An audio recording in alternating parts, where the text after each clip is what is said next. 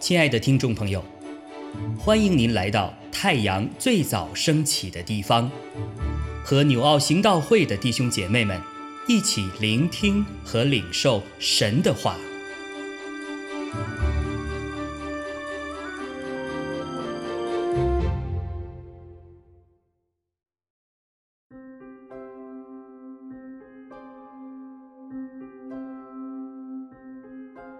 使徒行传二十六章一到十二节，亚基帕对保罗说：“准你自己辩明。”于是保罗伸手分诉，说：“亚基帕王啊，犹太人所告我的一切事，今日得在你面前分诉，实为万幸。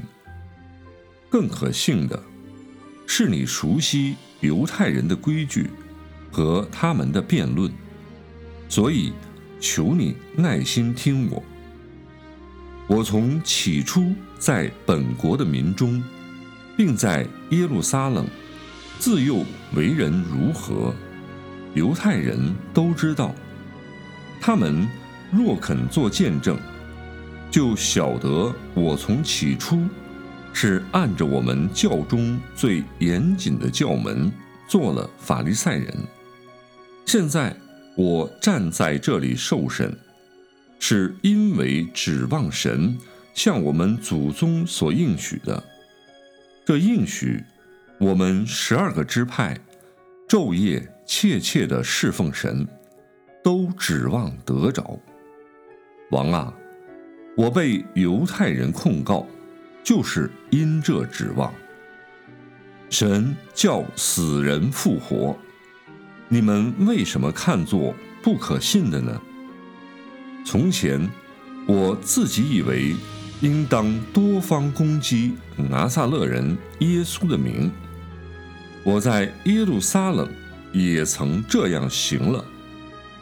既从祭司长得了权柄。我就把许多圣徒囚在监里，他们被杀，我也出名定案。在各会堂，我屡次用刑，强逼他们说亵渎的话，又分外恼恨他们，甚至追逼他们，直到外邦的诚意。那时。我领了祭司长的权柄和命令，往大马色去。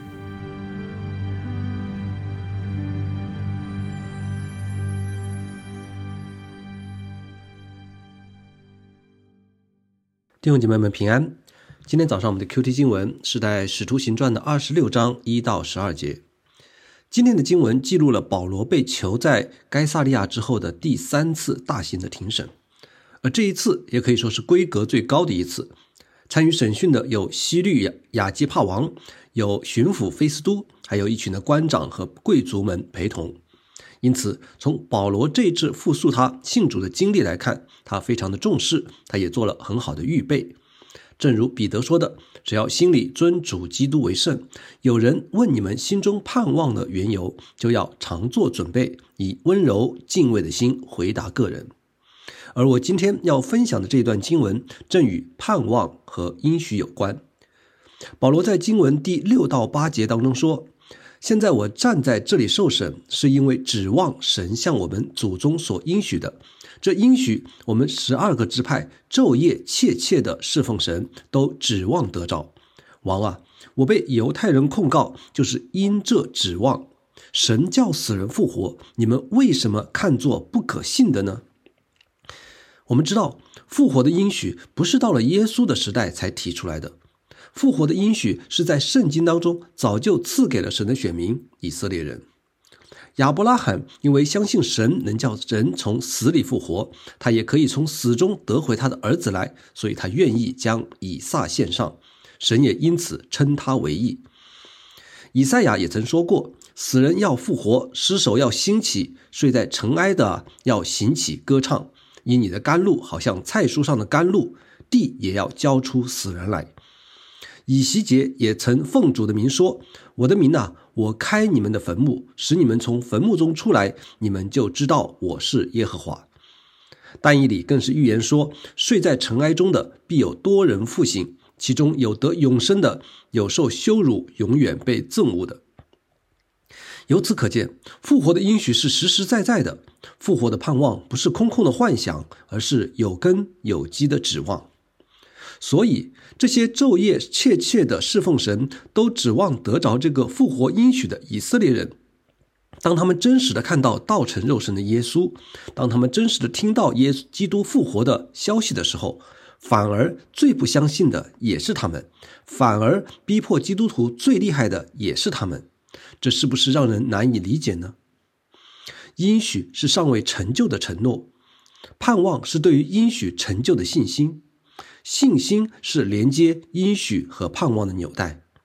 没有信心，盼望就是死的，没有成就的可能；有了信心，盼望就成为了活泼的，盼望就成为了有能力的，应许也就有了成就的可能。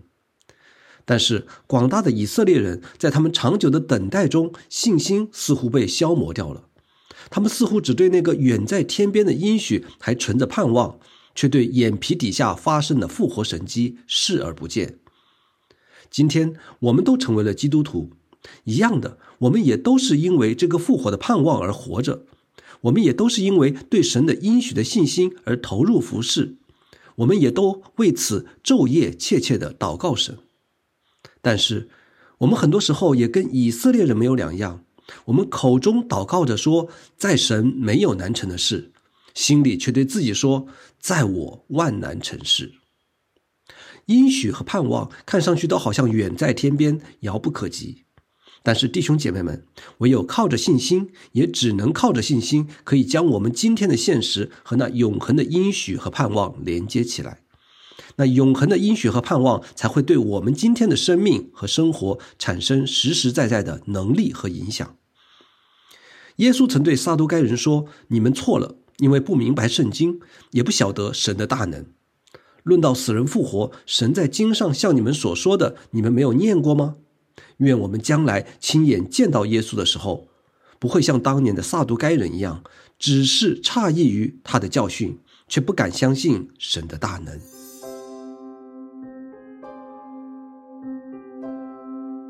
亲爱的弟兄姐妹，透过今早牧者的分享，是否能够让您更多的明白神的心意，或是有什么感动和得着？欢迎订阅和分享我们的频道，让更多的人领受神的祝福。